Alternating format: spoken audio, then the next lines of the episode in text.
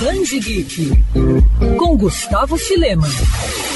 Um dos jogos mais aguardados dos últimos anos já está entre nós. League of Legends Wild Rift estreou no Brasil nessa semana e já está causando muito burburinho. O servidor das Américas do game já chegou com uma mega atualização gigantesca que trouxe várias funcionalidades para deixar nenhum gamer na mão. Quem não está por dentro deve estar se perguntando: que diabos de jogo é esse? Bom, apesar de League of Legends já estar disponível para PC há mais de 10 anos e ser um dos mais famosos games no gênero batalha multijogador, Wild Rift é o primeiro jogo desenvolvido do zero pela Riot Games games para dispositivos móveis e futuramente para consoles. Antes de desembarcar no Brasil, o jogo já estava disponível em beta aberto em mais de 20 países, incluindo toda a Europa. Por isso, a ansiedade era muito grande. A mecânica de jogo básica é a mesma de LoL, mas adaptada para celulares e videogames, tanto que Rift tem a maior parte dos mesmos campeões do mundo amplo de Runeterra. E dentro do jogo você pode encontrar uma breve biografia dos campeões, além de artes, modelos 3D e falas para que os jogadores possam aprender mais sobre esse elenco. E já vou logo avisando,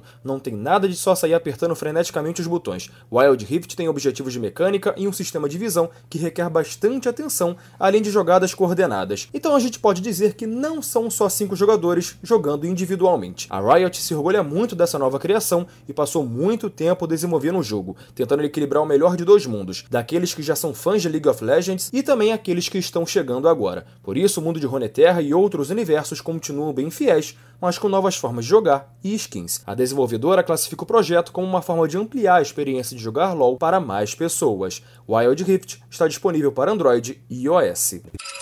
Quer ouvir essa coluna novamente? É só procurar nas plataformas de streaming de áudio.